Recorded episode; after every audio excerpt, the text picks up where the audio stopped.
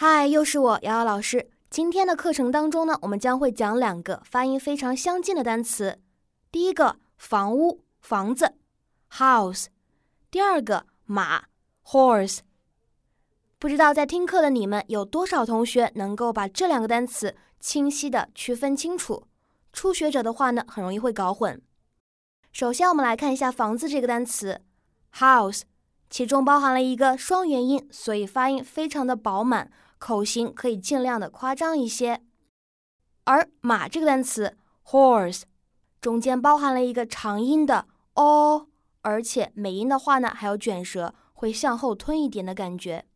请同学们跟我来读一下这两个单词：house，house，house，horse。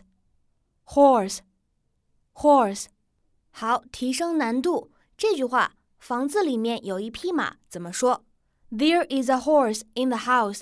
请同学们回复录音，朗读一下这句话吧。